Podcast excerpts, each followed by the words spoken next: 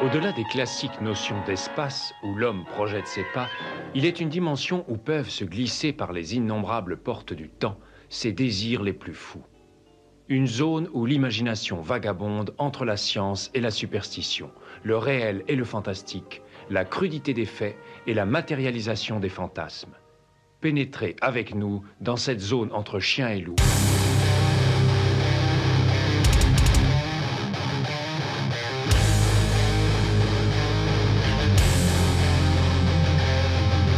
N'éteignez pas votre radio. Ne cherchez pas à baisser le volume. Il est déjà trop tard. Septième dimension envahit les ondes et débarque en mode podcast.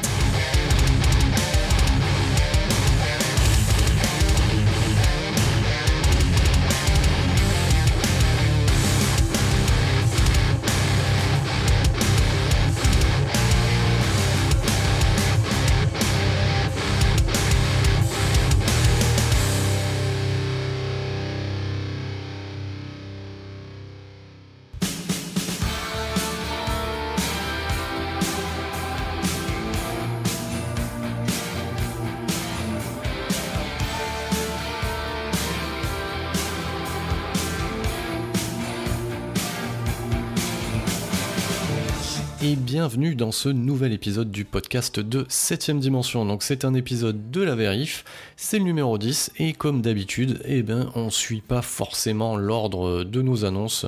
Comme la vérif est basée euh, sur la récupération euh, d'anciens films ou de nouveaux films en support euh, Blu-ray ou Blu-ray collector, ben, forcément des fois on annonce des trucs. La dernière fois j'avais annoncé que ça serait un spécial Robert Rodriguez et notamment son Planète Terreur et entre temps, eh ben j'ai rentré euh, du ESC et quelques nouveautés. Donc du coup, je chamboule euh, un petit peu l'ordre, mais bon, l'idée c'est que on se retrouve tous ensemble de manière audio pour parler de cinéma de genre, et c'est le cas euh, de ce dixième épisode de la vérif. Alors dixième épisode dédié au blob de Chuck Russell. Donc le, blob de Chuck Russell, il est ressorti dans une, un superbe coffret Blu-ray édité par ESC Distribution au mois d'août, et c'est quand même un fleuron du genre dans les années 80.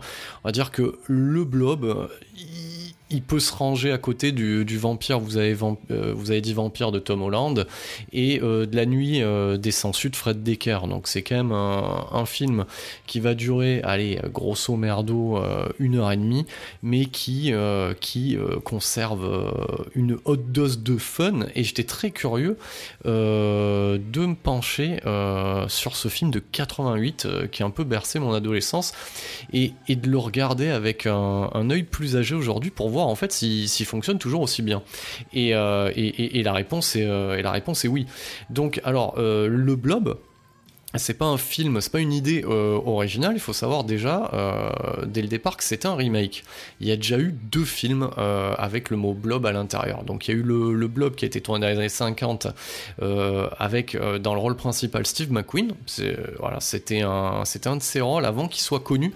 Donc du coup, une fois qu'il a été connu avec la suite de sa carrière, et eh ben ce petit film, cette petite série B destinée au drive-in, le blob, et eh ben du coup, il, a eu une seconde vie euh, et, on peut considérer aujourd'hui que c'est un petit classique, euh, on va dire, de la SF euh, vraiment typé années 50 aux États-Unis, post-McCarthyisme, en pleine, on va dire que la SF à cette époque-là, notamment les invasions extraterrestres de toutes sortes, c'était un petit peu des, paraboles sur le communisme, la peur du communisme qui allait envahir en fait les États-Unis.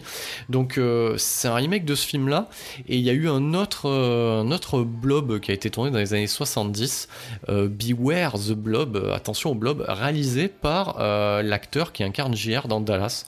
Voilà, ça méritait d'être dit. Euh, c'est une espèce de suite remake rigolarde, donc c'est complètement oubliable, alors que le, le, le, le, le film des, euh, des 50s a un, petit charme quand même, un petit côté sympa. Et, euh, et, et, ce, qui est, ce, qui est, ce qui est fou avec un, avec un, sujet ou un film comme, comme Le Blob, c'est que ça repose sur un concept qui est casse-gueule. Du coup, le blob s'est rentré en fait comme une figure du cinéma horrifique américain, c'est rentré en fait dans les mœurs, c'est rentré dans le folklore, et de par sa particularité, c'est-à-dire que le blob c'est une masse gélatineuse qui est venue de l'espace. Voilà. Et la particularité de cette masse gélatineuse, c'est qu'elle se déplace pour absorber en fait les êtres humains à proximité. Elle, se nourrit en fait des formes vivantes et les digère. du coup, tout ce côté-là que je viens de vous dire, hein, de se nourrir et, de les digérer, c'est pas montré euh, dans, le film d'origine, dans le film des 50s. Bah, pour une raison qui est, simple, c'est qu'il n'y avait pas trop de budget et que ça demandait euh, des effets spéciaux assez élaborés et qu'on serait rentré euh, assez rapidement dans un film classé R. Donc, du coup, le, film des 50s repose juste sur cette, espèce de. Quand on le regarde, celui-là, cette espèce de, masse gélatineuse, cette espèce de, de gelée ou de confiture que vous pourriez trouver dans n'importe quel hôtel bon marché. Euh, et, ce qui est assez, euh, et ce qui lui donne un petit peu son charme, c'est que c'est tourné premier degré quoi. Et quand, vous regardez l'original et que vous voyez cette espèce de confiture euh, qui rentre par les fenêtres, etc. Ça, ça reste drôle. Voilà. Moi, moi je lui trouve un, petit charme. c'est ça n'a quand même rien à voir avec l'invasion des profanateurs de sépulture de Don Siegel qui a été tourné quasiment dans la même période. On n'est pas sur le même créneau. Là, on parle d'une petite série B de drive-in et, et à regarder euh, du coup avec une certaine nostalgie parce que c'était l'un des premiers grands rôles de Steve McQueen à l'écran. Donc, euh, du coup, nous, on va, se recentrer sur cette nouvelle version, donc, euh, et qui est, qui est à l'heure actuelle la dernière en date, même si on va dire qu'au milieu des années 2010, Rob Zombie a été maintes fois annoncé sur un remake du Blob mais euh, ça s'est pas fait. Donc aujourd'hui, le, blob de Chuck Russell reste la dernière incarnation du blob à l'écran, et, c'est cette euh, version-là qui va lui donner euh, ses lettres de, noblesse, parce que cette version-là va répondre à plein de questions, c'est-à-dire comment le blob se nourrit, qu'est-ce qu'il fait à ses victimes, et d'où vient-il? Donc il pose en fait toute une mythologie, et, ce qui permet d'asseoir en fait le monstre dans le, dans le folklore horrifique traditionnel. Donc ce qu'il faut savoir, c'est que ce film, euh, il est produit entre 88 et 89, et que c'est une période aussi euh, d'hybridation. Donc euh, le milieu des années 80 et la fin des années 80, dans le cinéma fantastique ou horrifique américain, on est dans une période d'hybridation et dans dans des périodes de remake. déjà, ce qu'il faut comprendre, c'est qu'on débute les années 80 avec déjà un remake qui est le euh, The Thing de John Carpenter par rapport au euh, The Thing euh, de Christian Nibi à l'époque et produit par Howard Hawks.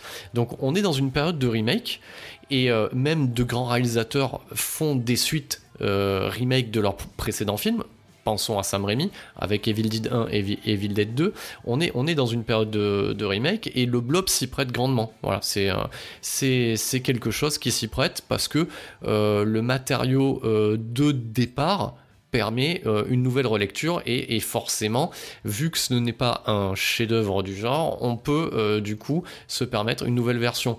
Je tiens à rappeler aussi que à cette période-là, euh, David Cronenberg livrait lui aussi un, remake à sa manière, qui est celui de la mouche.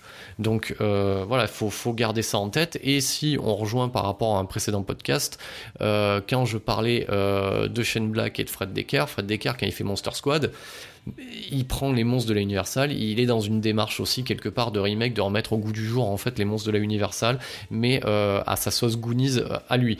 Donc euh, on est en 88. le réalisateur Chuck Russell est passé à la Real en fait l'année l'année précédente sur le troisième opus des Griffes de la Nuit. Donc le Freddy 3, les Griffes du cauchemar. Alors, euh, quand il s'attaque au blob, euh, c'est son deuxième film. Et, ce Freddy 3, ce qu'il ce faut savoir avec Freddy 3, c'est que euh, c'est quand même l'une... en même temps, à l'époque, il y avait, avait que deux suites aux Griffes de la Nuit d'Wes Craven, mais c'est quand même une très très très bonne séquelle. Et, et de ce qu'on pouvait voir déjà dans, dans, dans, ce troisième opus dédié à Freddy Krueger, c'est qu'il y avait de l'imagination, il y avait une envie en fait d'horreur et de cinéma en même temps, ce qui faisait de, des griffes du cauchemar un bon entre guillemets roller coaster horrifique de l'époque, c'est-à-dire une bonne bande horrifique du samedi soir avec du fun, des rires, des frissons. Euh, tout ce que tout ce que demande en fait un amateur euh, de films de genre à l'époque quand il va louer sa VHS dans le vidéoclub. Donc voilà, donc déjà euh, pour un premier film, Les Griffes du cauchemar, c'est quand même un succès.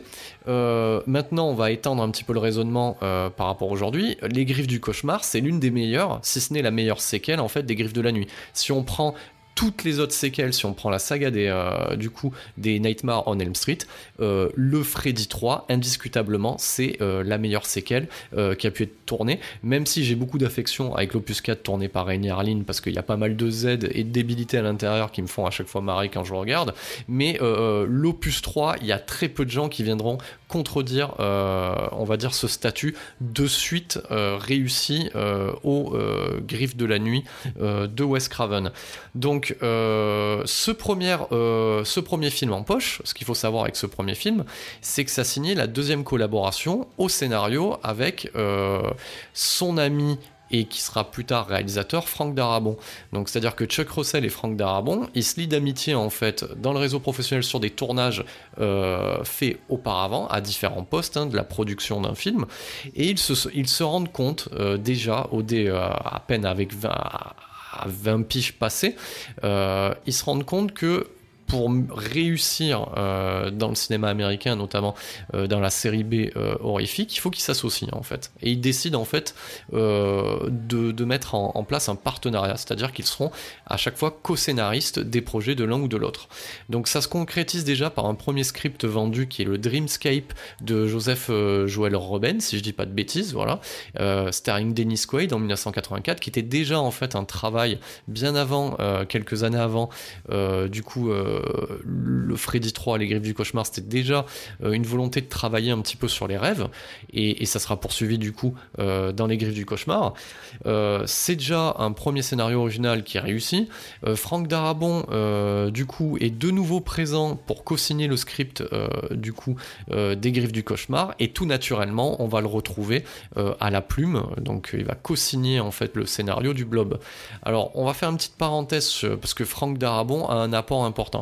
Ce qu'il faut comprendre à l'époque, c'est que, nous, quand on regardait les films de Chuck Russell dans les années 80, on était persuadés, euh, en fait, que, c'était lui qui amenait un petit peu le, le, côté euh, in your face, le côté un petit peu bourrin euh, et, euh, et, et, même dur qu'on pouvait avoir dans certaines scènes des Griffes du Cauchemar ou dans certaines scènes du Blob. Et en fait, maintenant, quand on prend du recul sur sa carrière, parce que ce qu'il faut savoir avec Chuck Russell, c'est que il va pas, il va pas confirmer l'essai. Hein. Voilà, Chuck Russell aujourd'hui tourne plus, hein. donc et ou très rarement quand on va le solliciter, mais sur des projets qui n'ont rien à voir.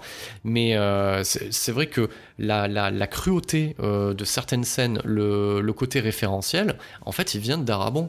Et, la suite de la carrière de Darabon, elle le prouvera. Donc, donc Franck Darabon, pour ceux qui ne le savent pas, ou ceux qui le savent déjà, c'est bien de le rappeler. Donc c'est un réalisateur des meilleures adaptations au cinéma de Stephen King, donc c'est-à-dire The Shawshank Redemption, Les Évadés. C'est aussi euh, The Green Mile, La Ligne Verte, et ça sera aussi The Mist. Voilà qui est l'une, pour moi, l'une des meilleures adaptations de King, avec la fin la plus glauque qu'on ait vue euh, sur un écran de cinéma et la plus désespérée qui ait jamais été faite. Voilà. Donc j'aime bien mettre des, euh, euh, des mots comme ça, jamais été faite au cinéma. Donc oui, pour ceux qui ont vu le The Mist de Frank Darabon et pas la série horrible disponible en streaming, voilà, c'est quand même une date en termes d'écriture et en termes d'adaptation de Stephen King. Frank Darabon, c'est aussi lui qui est à l'origine, donc c'est pas lui qui a fait toutes les saisons, mais c'est lui qui est à l'origine, euh, on va dire, de, euh, de l'adaptation de la bande dessinée Walking Dead euh, à la télévision.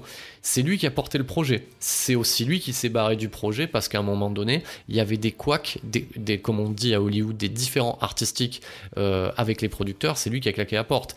Mais et d'ailleurs, il y a toujours, il me semble que le procès et il y a un procès qui est toujours en cours entre entre le studio et, euh, et Franck Darabon. Donc euh, donc c'est en l'occurrence AMC et Franck Darabon.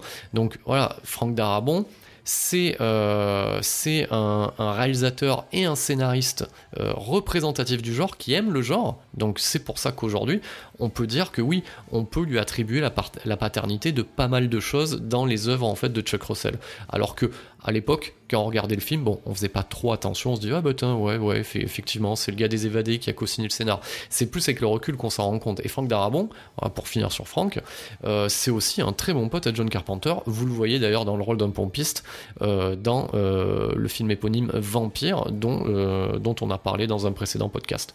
Donc voilà, là on a posé un petit peu on va dire l'équipe artistique derrière le projet. Donc Chuck Russell à la caméra et Chuck Russell plus Frank Darabon à l'écriture. C'est euh, une production, euh, donc le Blob c'est une production New Line, donc c'est euh, une production chapeautée par le nabab de chez New Line qui est Bob Shea et qui est déjà derrière en fait la production des sagas Nightmare on Elm Street, donc des Freddy, et qui produira quelques années plus tard donc la saga avec le succès que l'on connaît dédiée aux écrits de Tolkien, c'est-à-dire le Seigneur des Anneaux de Peter Jackson. Donc on a euh, New Line à la prod. On retrouve aussi euh, pas mal de boîtes d'effets spéciaux de l'époque comme DreamQuest Images qui sont déjà euh, à l'œuvre sur les épisodes des Freddy et qui livrent en fait un travail qui est, qui est fastueux. Parce que quand vous regardez aujourd'hui, même si ce sont, il n'y a pas d'effets spéciaux digitaux, que ce sont des effets en fait de matte painting ou réalisés grâce à des trucages optiques à même le plateau, ça tient quand même encore la route. Et, euh, c'est ça qui est euh, c'est ça qui est fabuleux euh, quand on revoit ce film là aujourd'hui il y a certains effets où on sent effectivement, euh, bah oui, avec le poids des ans, euh, l'incrustation, mais pour d'autres, ça marche quand même relativement bien, notamment tous les effets spéciaux de maquillage où, où, certains personnages sont digérés euh, en plan séquence à l'écran. Ça reste encore, ça a gardé son impact de l'époque. Et c'est maintenant qu'on va, qu'on va en parler.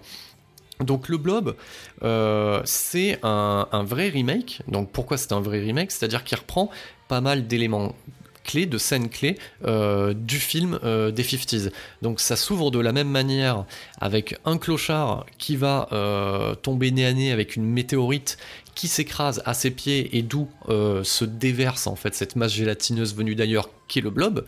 Et c'est lui en fait qui va se faire contaminer qui va se faire happer la main et qui va amener en fait une partie. Parce que voilà le blob sa particularité c'est que c'est comme du chewing-gum hein, vous pouvez euh, le couper en plusieurs morceaux. Donc euh, il va amener une partie du blob en centre en, en centre-ville. Vous retrouvez aussi en milieu de métrage la scène du cinéma avec une invasion euh, du blob dans une, dans une salle de cinéma bondée. Donc on, on, a certains passages en fait qui sont repris et, euh, en fait euh, Russell et Darabon sont très respectueux du matériau de base. Donc ils respectent quand même un certain déroulé et après ils vont venir eux y rajouter euh, des choses plus actuelles plus en phase avec l'époque dans laquelle ils tournent le film et amener un petit peu de modernité. Donc cette modernité elle passe par quoi? Ben, elle passe par le, le, côté années 80 que l'on peut trouver en fait à cette époque là dans des films comme Vampire vous avez dit Vampire comme la nuit des sensus, c'est-à-dire qu'on va hybrider euh, un postulat de teen movie, voilà, euh, teen movie basique, avec euh, une créature horrifique.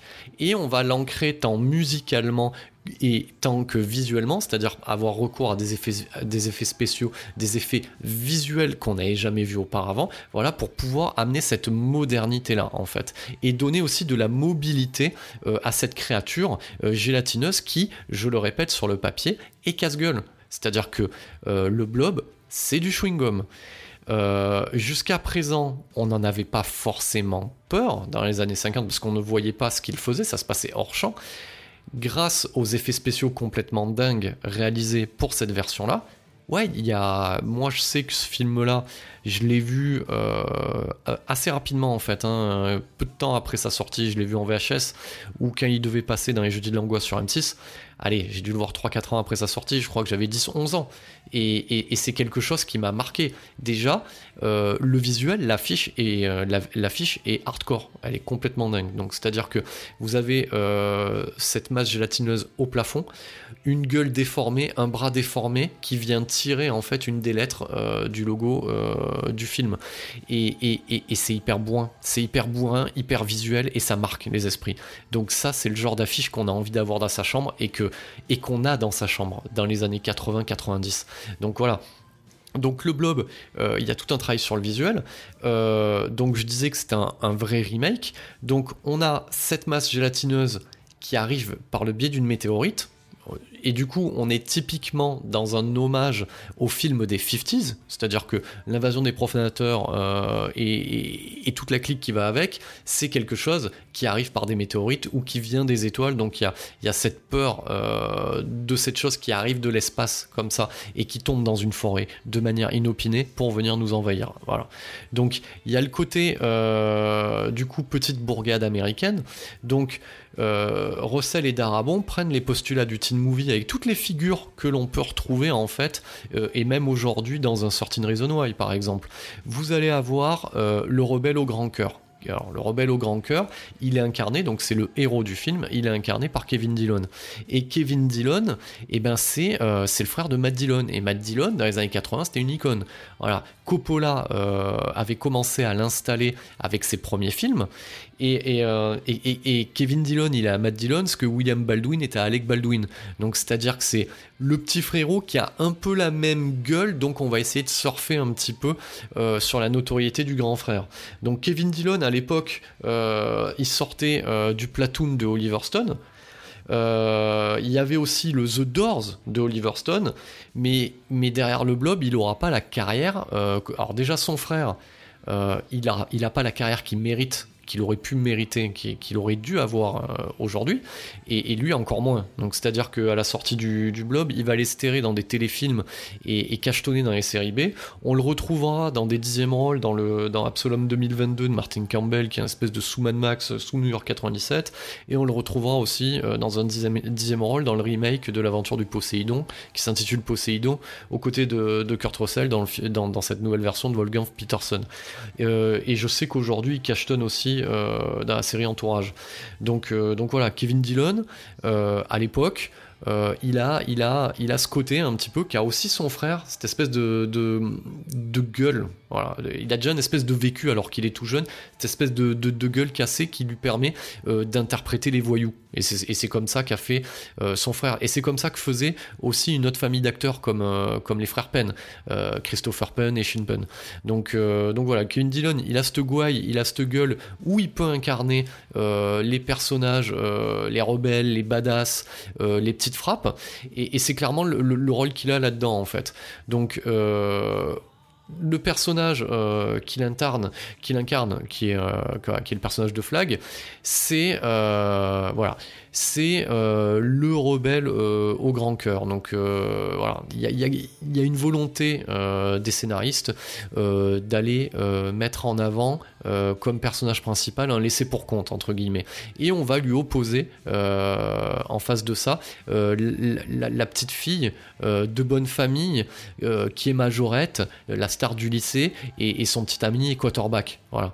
Donc on, a cette espèce de, triangle amoureux qui est, qui vite déboulonné hein, par l'arrivée du blob, mais, mais dès le départ, on est dans le contexte euh, du teen movie avec euh, toutes les préoccupations d'un teen movie. C'est-à-dire, euh, il y a bientôt le bal du lycée, est-ce que mon petit copain m'aime pour ce que je suis réellement ou il veut juste coucher avec moi? Si on prend le cas du quarterback, j'aimerais coucher avec elle, mais je veux pas qu'elle me prenne pour un sale type.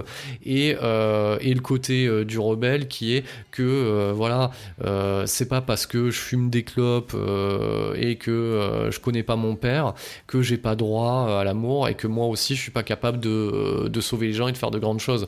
Donc voilà, on a, on a ce postulat là qui va, qui va se dérouler au fur et à mesure.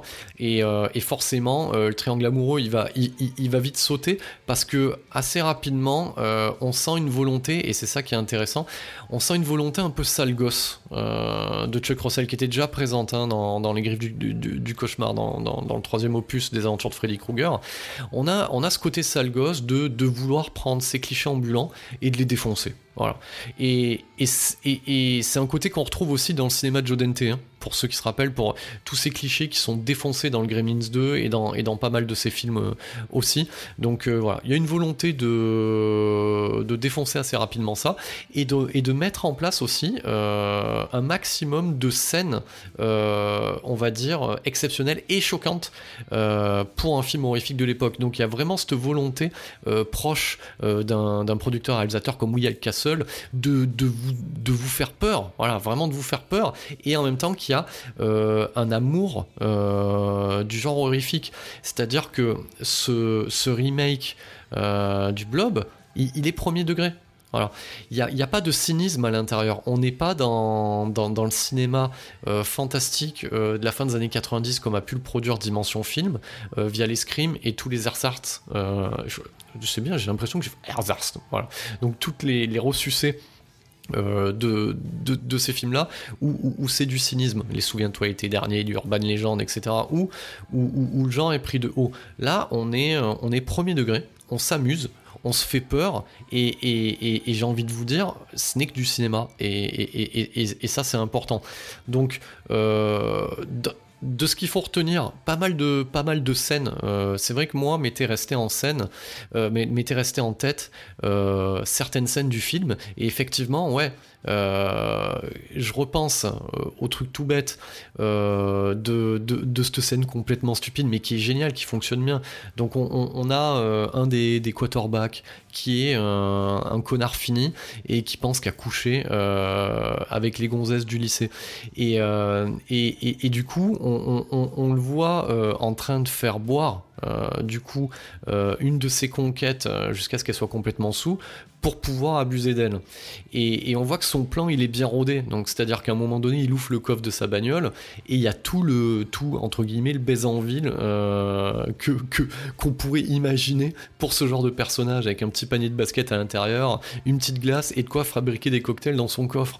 C'était des idées complètement connes de l'époque qui nous faisaient marrer, qui donnaient un petit peu de charme à ce film-là. Et, et, du coup, euh, une fois, et, c'est ça qui est bien aussi, parce que avec cette scène-là que je suis en train de vous décrire, on, retombe aussi euh, dans les règles du slasher. C'est-à-dire que les personnages mal attentionnés, les, drogués, euh, les alcooliques, ce que vous voulez, ils paient la note en fait. Et donc lui, on, sait, il nous a fait marrer, mais ce qui fait quand même, euh, c'est douteux et malhonnête. On sait qu'il va payer la note et il va se faire happer littéralement par le décolleté de sa copine. Donc ça, c'est quand même une scène qui est marquante. L'autre scène marquante, c'est comment, en tant que réalisateur et scénariste, je t'évacue un des personnage du triangle amoureux, un des héros potentiels du film, qui est le quarterback, c'est-à-dire qui est, ce quarterback-là, qui se fait digérer euh, en plan séquence devant les yeux de sa copine. Dans une scène où, oui, qui est d'une cruauté à toute épreuve. C'est-à-dire que c'est pas un mauvais garçon, euh, mais euh, voilà, on sent que c'est un film qui est fait par les derniers de la classe. Voilà, c'est un film qui est fait euh, par Flag, par le personnage de Kevin Dillon. Donc forcément, le quarterback il paie la note. Euh, j'en ai pas parlé, mais euh, faudrait le signaler. le personnage féminin qui est pas juste un faire valoir du personnage de Kevin Dillon. encore une fois, on est sur un équilibre. Le personnage féminin est assez bien traité et c'est pas le repos du guerrier dans ce film-là. Donc le, personnage féminin est incarné par Shawnee Smith et, Shawnee Smith. Euh, c'était une, une nana qu'on avait vue euh, dans Aigle de Fer et, et qu'on reverra plus par la suite, si ce n'est dans des Hollywood Night, euh, des téléfilms pour ta mère sur M6, ce genre de choses, mais elle reviendra sur le devant de la scène. de nouveau par le biais du cinéma horrifique, grâce à Light Wanell et, et, James Wan, qui lui, offre le rôle d'Amanda dans la, dans saga So, ce qui est qui deviendra un rôle récurrent au final hein, dans, toute la saga. Elle est quasiment citée dans des flashbacks, elle est présente dans, tous les opus, si ce n'est euh, les derniers euh, qui ont été produits. Mais euh, voilà, Shawnee Smith, son, seul fait de guerre aujourd'hui, voilà, c'est d'avoir un rôle récurrent dans, la, saga So. Donc elle, a assez, elle amène elle joue plutôt bien dans le blob. Elle a ce côté à la fois naïf et en même temps, elle va avoir un côté un petit peu en mode Sarah Connor, c'est-à-dire je vais prendre un peu les choses en main et je vais pas être juste un faire-valoir féminin pour, euh, pour le personnage, pour le, héros en fait. Et, c'est ça qui est un peu intéressant. Alors, il faut pas y voir de grands messages sociaux euh, dans ce film-là. Hein. Il n'y a, pas, a pas une grosse critique de. Voilà, c'est très léger quoi. Il n'y a pas de gros message à l'intérieur. Il y a juste euh, une volonté de nous brosser euh, des personnages assez touchants dans leurs différences et qui vont arriver à être complémentaires. Donc finalement, ce qui en ressort là-dedans, c'est que la majorette, euh, elle est pas conne. Et c'est pas qu'une, c'est pas qu'une majorette en fait. Et, et le personnage du voyou, bah, c'est pas un voyou. Voilà, c'est juste un mec qui est différent, qui pense différent. C'est une sorte de punk, voilà, euh, au grand cœur. Donc il y a, y a une volonté, voilà, de, de jouer euh, avec ces figures-là et qui sortent un petit peu du cliché, même si ça reste quand même un petit peu des, euh, voilà, des, des, clichés pas trop travailler, mais c'est les acteurs amènent le, supplément d'âme. Et, c'est vrai que le blob, vous pouvez le mettre en double programme avec la nuit des sangsues. Parce que, parce que vous verrez, ça, c'est un peu le même travail, sauf par contre, moi je trouve que le blob est quand même euh, niveau interprétation et niveau mise en scène est supérieur euh, du coup à la nuit des censures.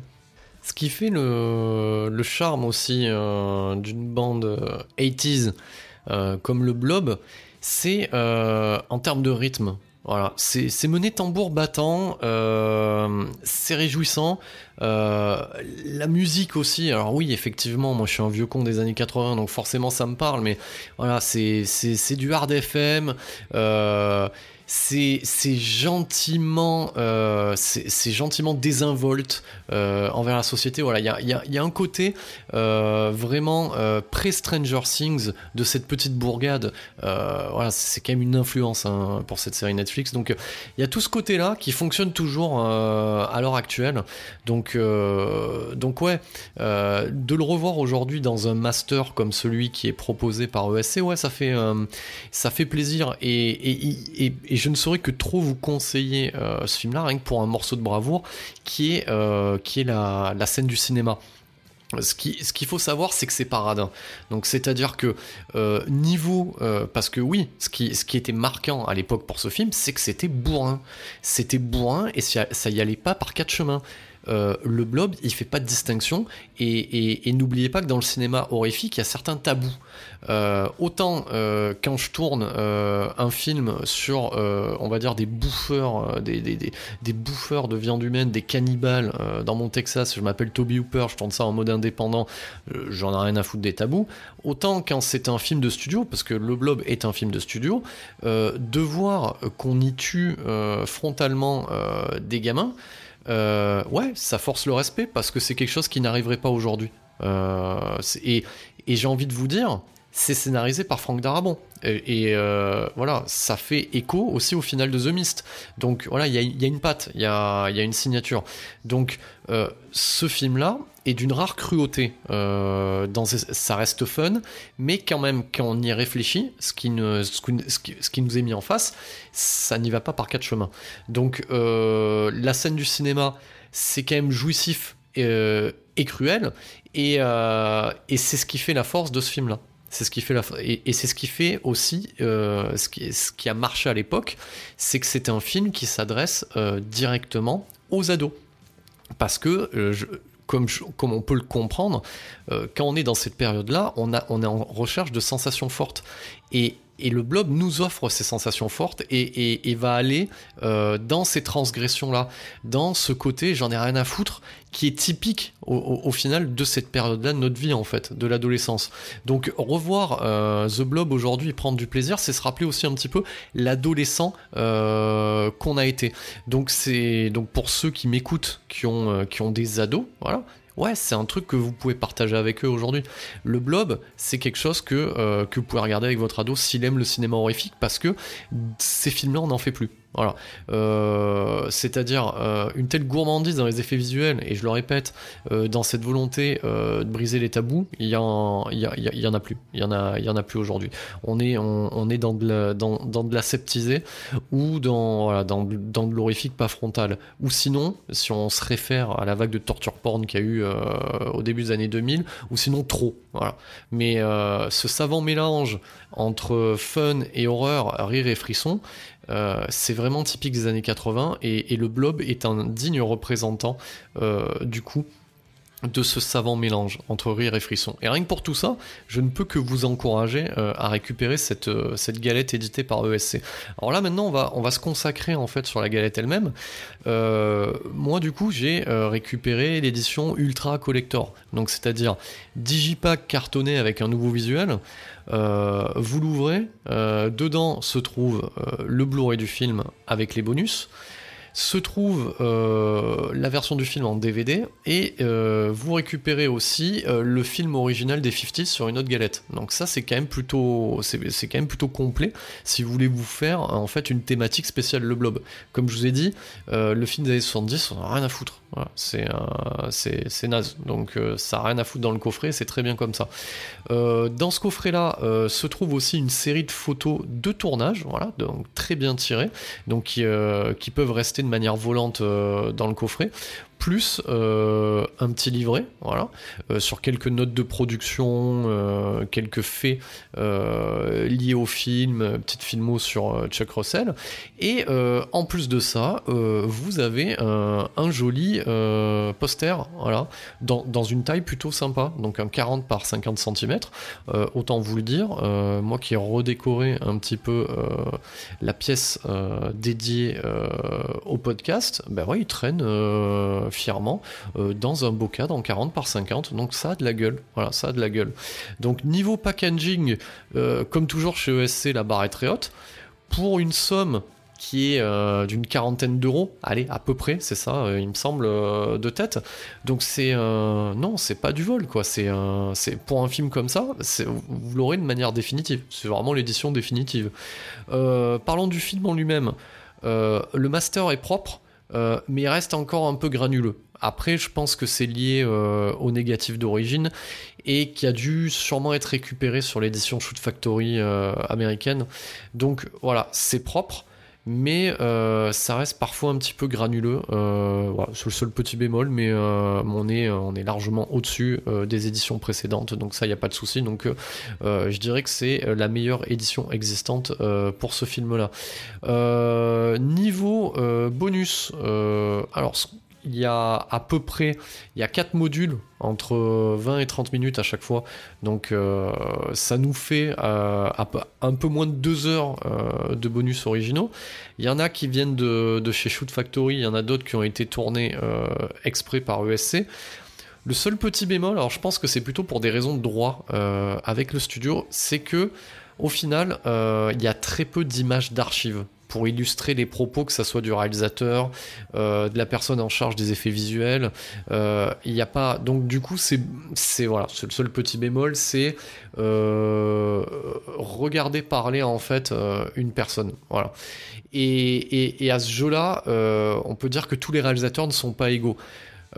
c'est intéressant d'écouter Chuck Russell parler de sa carrière et au final il parle très peu de, du blob, il va beaucoup parler de l'avant, de l'après mais euh, on n'apprend pas énormément de choses. Euh, si ce n'est connaître un petit peu les tenants et les aboutissants de la carrière de, Chuck Russell. Euh, et, c'est vrai que ça confirme quand même que c'est pas un auteur et que c'est juste un solide artisan. Voilà, ça, ça confirme cette chose-là. pas d'intervention de Franck Darabon c'est dommage. Après, j'imagine, c'est toujours pareil, c'est des problèmes de disponibilité, de droit et d'envie hein, euh, aussi, hein, pour, vouloir euh, intervenir sur des bonus tels que ceux-là. Euh, on a l'intervention, ça c'est un bonus spécifique ESC, l'intervention en fait du directeur cinéma de chez Arte en fait, hein, qui, lui maîtrise bien le sujet. Voilà. Donc lui va bien maîtriser le sujet. Et j'ai envie de vous dire, c'est peut-être le, il est, peut-être plus intéressant que le réalisateur lui-même. Donc il apporte énormément de choses sur le film en lui-même, sur comment il a été reçu à l'époque et, et sur son postulat de remake. Donc en un peu moins de 30 minutes, euh, il nous apporte énormément d'éléments, bien plus que le réalisateur lui-même, c'est ça qui est assez intéressant. Et le module sur les effets visuels, ben, c'est dommage parce qu'on y parle de storyboard, euh, on y parle euh, de maquettes, etc. Mais on n'a aucune image d'archive. Donc c'est voilà, c'est un petit peu, c'est un petit peu dommage. En même temps, on va pas cracher dans la soupe. parce que les gens peuvent s'exprimer, il y a des anecdotes, donc on a des retours, donc il y a du, il y a du contenu. il y a du contenu. On aurait pu espérer peut-être plus de contenu si on, fait un petit comparatif. Est-ce qu'on peut faire un comparatif hein, là-dessus? Entre par exemple une édition de Maniac chez le chat qui fume et cette édition du Blob. Bon ben voilà, Maniac, euh, comme je vous l'avais dit, il y a tellement de bonus que j'en ai toujours pas fait le tour. Voilà. Et il y a des images d'archives, il y a énormément de matériel. Là, euh, sur le blob, euh, il y en a un peu moins, mais je pense qu'au final, l'important c'est quoi? Bah, C'est qu'on possède le film, voilà, dans une très très bonne version, et, euh, et ça reste ça le plus important. Donc, euh, vous l'aurez compris, euh, si vous êtes fan euh, de ce côté SF horrifique des 50s et que vous aimez les remakes de ces choses-là dans les années 80, que vous avez envie de passer un bon moment, que si vous voulez un bon film horrifique du samedi soir et que vous l'avez jamais vu, ouais, je vous conseille, ruez-vous sur le blob, ça fait très bien le taf, vous allez passer un excellent moment. Et voilà, ce dixième épisode de la vérif touche à sa fin, donc nous on se retrouve assez rapidement pour un Welcome to the Streaming, je l'avais annoncé dédié à la saga Best of the Best disponible sur Prime Video depuis quelques temps déjà. Donc voilà, donc euh, j'ai inverser un petit peu la programmation, mais je perds pas le fil euh, sur ce que je vous ai promis. Il y aura bien aussi un podcast spécial American Ninja, et on se retrouve très vite dans la vérif pour parler du Invisible Man, donc du monstre, de l'un des monstres de l'Universal Monsters, repris euh, par Jason Bloom via Bloom As Productions et euh, réalisé, écrit et réalisé par Late Wanel. Donc ça, ça sera pour notre onzième épisode de la vérif. Et comme d'habitude, je termine cet épisode sur notre tagline spécifique. Ici, à septième dimension, notre créneau à nous, c'est le cinéma de genre bordel. Merci pour votre écoute.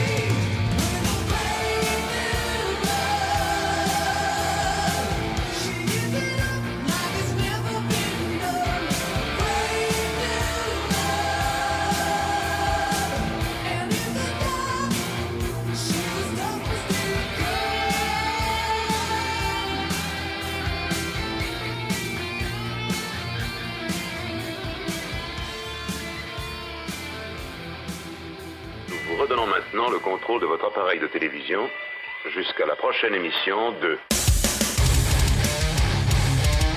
Septième dimension en mode podcast.